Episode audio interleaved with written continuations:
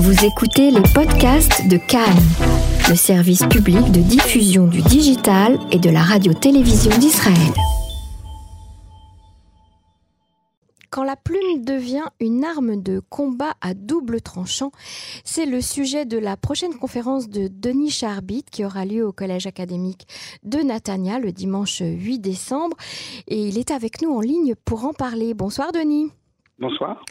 Alors Denis Charbit, qu'est-ce qu'être un écrivain ou un homme engagé? Un écrivain, on sait ce que c'est. Un écrivain engagé, c'est un écrivain qui a la conviction que sa littérature, sa, production littéraire, qu'elle soit d'ailleurs théâtrale, romanesque ou poétique, euh, doit dire quelque chose de la société dans laquelle il se trouve. Euh, non pas une représentation qui serait nécessairement objective, mais au contraire qui serait engagée, c'est-à-dire appuyant tel ou tel parti, tel ou tel côté, donc n'hésitant pas à prendre part en quelque sorte. Ça ne veut pas dire être forcément soumis à un parti politique, ça peut l'être d'ailleurs également.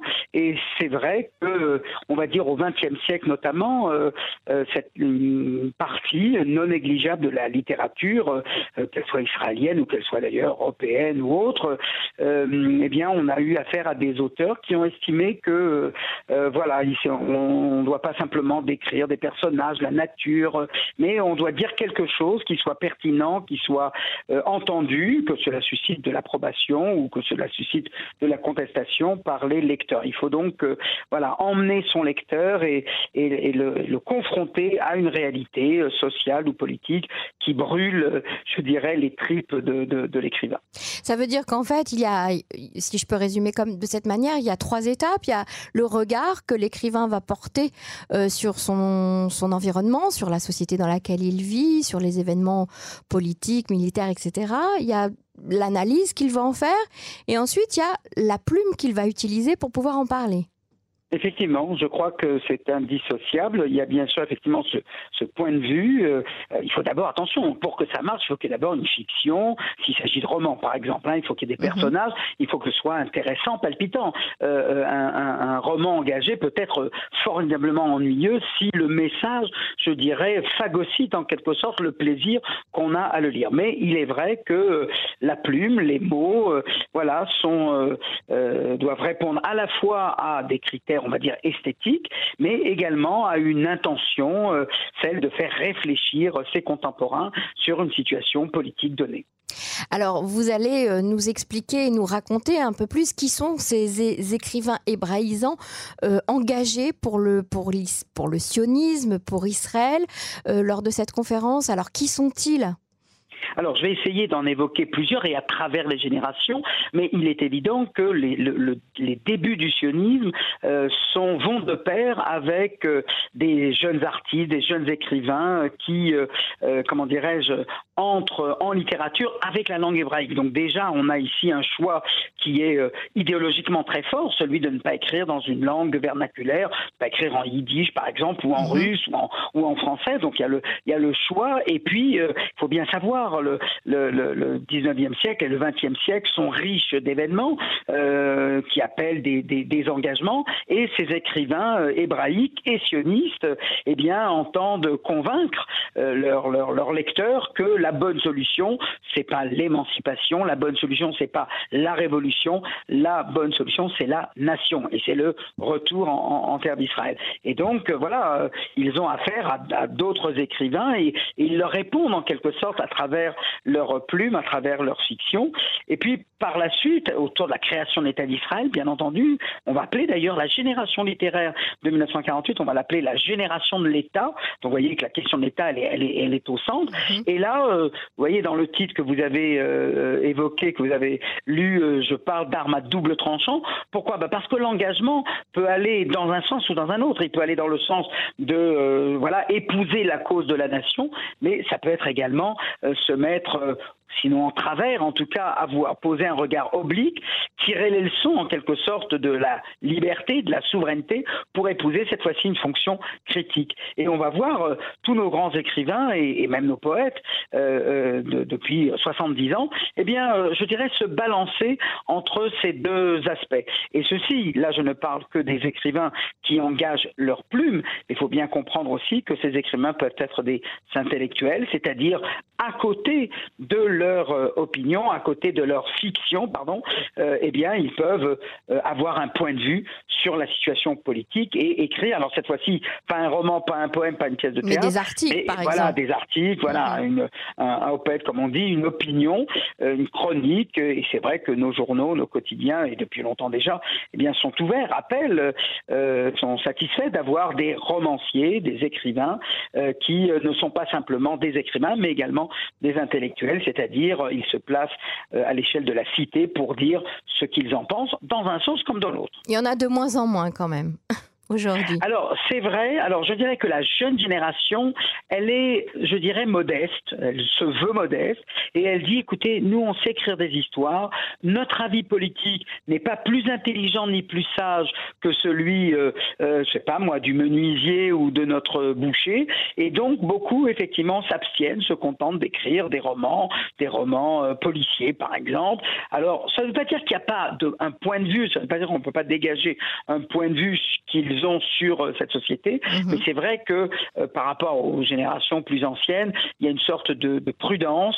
Euh, les intellectuels sont beaucoup trompés dans, l'histoire en général, et donc beaucoup en tirent la leçon qu'il vaut mieux faire leur boulot d'écrivain et pas forcément d'intellectuel. Il y a encore les philosophes qui, qui, utilisent ces tribunes justement pour, pour s'exprimer, pour analyser la société actuelle, mais chez les auteurs de fiction, c'est vrai que c'est beaucoup moins courant euh, aujourd'hui. Alors vous parlez de prudence, ça doit être certainement ça. Euh, ça peut être aussi une espèce de recul peut-être par rapport aux médias, étant donné qu'aujourd'hui ce sont les réseaux sociaux euh, qui ont pris le dessus, les devants de, l'information et que les gens ne prennent plus le temps de lire des, vraies tribunes, des vrais articles de fond. on se contente de, de, lire très vite sur Twitter quelques phrases, quelques mots jetés par-ci par-là sans aucune vérification peut-être. Oui, alors c'est vrai qu'il y a cette évolution-là récente qui effectivement remet en question le rôle de, de, l'intellectuel. Euh, ce que je constate, pour, pour en rester au stade de la création, euh, au cinéma, on verra beaucoup plus d'engagement, si je puis dire, euh, moins effectivement en littérature. Et en revanche, c'est vrai que vous avez raison, les universitaires, l'académie, comme on dit, mhm. beaucoup d'entre eux, pas tous, hein, ça reste encore une infime minorité, beaucoup d'entre eux estiment que leurs compétences, leur savoir leur donne, je dirais, une, faculté qui leur permet de dire ce qu'ils pensent. Et, on le voit là, autour des événements récents, la position de Gaditao, par exemple, qui était présent lors de la manifestation pour soutenir Benjamin Netanyahu. Voilà, c'est un professeur d'université à l'université hébraïque. Euh, il est spécialiste d'histoire culturelle américaine. Eh bien, voilà, il s'engage et c'est vrai que ça devient moins rare parmi les universitaires, euh, plus effectivement parmi les écrivains. Il faudra essayer également d'expliquer pourquoi ce recul, pourquoi cette euh, prudence, alors qu'avant, voilà, le premier intellectuel, c'est en France Émile Zola et ça a continué avec Sartre et Camus. C'est mhm. vrai que les, les écrivains sont aujourd'hui beaucoup plus modestes il faudra essayer d'expliquer pourquoi également ce, soir-là. Alors justement, revenons à, votre conférence. Comment avez-vous fait euh, euh, le choix? J'imagine que ça n'a pas été évident, le choix de ces auteurs euh, qui sont engagés pour le sionisme. Et qui sont-ils? Dévoilez-nous un petit peu leur ah. nom. Alors, ben, euh, bien entendu que le choix est, énorme. Hein. Je veux dire, il fallait vraiment euh, euh, choisir comme ça quelques figures emblématiques. Alors, pour la première période, celle du début du sionisme, je, me suis reporté sur la grande figure de Joseph Chaim Brenner. Alors, tout le monde dira, bah oui, on connaît la rue Brenner dans ah notre ville, mais voilà, ou l'école Brenner. Mais c'est vrai que le personnage qui a eu une influence énorme, comme intellectuel, comme romancier, sur la vie sociale, politique, idéologique de son Donc on commencera par lui. Pour la période je, poétique, enfin pour la dimension poétique, je choisis, je choisirais pardon Chaim Nachman Bialik et surtout Nathan Alterman. Nathan Alterman qui a une production poétique et puis à côté de ça, écrit dans le journal d'Avar, c'est le quotidien de la Histadrout autrefois, dans les années 50 hein, et 60, eh bien il va publier son avis mais sous forme de poème. Voilà, il a choisi, comme il était poète, il a choisi sa forme poétique, mais c'est une autre partie en quelque sorte de sa production. On parlera du romancier Samer Izar, aussi une très grande figure euh, de, la littérature hébraïque des années 50 aux années 80. Et puis, bien entendu, je ne pourrais pas ne pas évoquer des, grandes figures comme Amos Oz, comme David Grossman, comme Aleph Yoshua, comme Meir Shalev, voilà, des, grands personnages de la littérature. Et Edgar Keret, on prendra aussi des, nouveaux romanciers, euh, même s'ils produisent déjà depuis une vingtaine d'années, pour montrer justement ce, ce, décalage. Voilà comment. Et puis, je, je lirai comme ça, ça et là, des extraits pour voir comment on représente un événement politique. Et euh, ça, ça me paraît être une belle, euh, une belle manière de voir comment l'histoire que nous avons vécue, euh, les écrivains non seulement se donnent leur avis là-dessus, mais ils ont surtout cette vocation à essayer de l'exprimer par la plume avec des mots plus choisis, avec des tournures plus, plus belles, plus esthétiquement audibles qu'une description qu'en ferait un journaliste. Alors, tous ces écrivains que vous venez de citer, ils, sont, ils sont tous à leur manière engagés pour le sionisme, mais ils l'expriment pas de la même manière, c'est ça? Effectivement, voilà. Euh, euh, bah, c'est-à-dire, je, ferai la distinction euh, lors de l'intervention entre deux phases. La phase qui va à la, à, la, conquête de l'État, c'est-à-dire bah, tout le combat, toute la lutte qui est mise en place pour que puisse naître un État d'Israël. Et effectivement, à partir de ce moment-là, je raconterai d'ailleurs aussi cet événement. David Ben Gurion va rencontrer, va demander à rencontrer tous les grands écrivains et universitaires et philosophes, sur Martin Buber, Gershom Scholem, et la, question à l'ordre du jour, c'est quelle est votre fonction maintenant que l'État est créé? Et là, on va voir effectivement un malentendu. Ils vont dire, euh, bah oui, maintenant que l'État est créé, bah là, on a un autre rôle. Vous, les politiques, vous avez un rôle. Nous, les écrivains, nous avons un autre rôle. Et cela va conduire effectivement parfois à s'engager aux côtés, mais parfois aussi euh, contre, le pouvoir en place. Est-ce qu'on verrait une chose pareille aujourd'hui, le pouvoir politique convoquer euh, les écrivains d'aujourd'hui de, et leur demander quelle est leur place et puis surtout quelles sont, euh, quelles sont, quelle est leur opinion? Parce que ça, ça peut les aider à, à réfléchir peut-être non sur la société actuelle. Effectivement. Alors, je dirais qu'effectivement, euh, oh, allez, n'hésitons pas à le dire, euh, il y a un certain divorce aujourd'hui entre le pouvoir euh, politique et, on va dire, le pouvoir littéraire, que pas ni un cinquième ni un sixième pouvoir, enfin le pouvoir de la de la création. mais c'est aussi le temps. Hein, c'est pas simplement telle ou telle personne à la tête du gouvernement. Mhm. aujourd'hui, on préfère s'entourer d'un grand, d'une star d'Hollywood plutôt que d'un écrivain.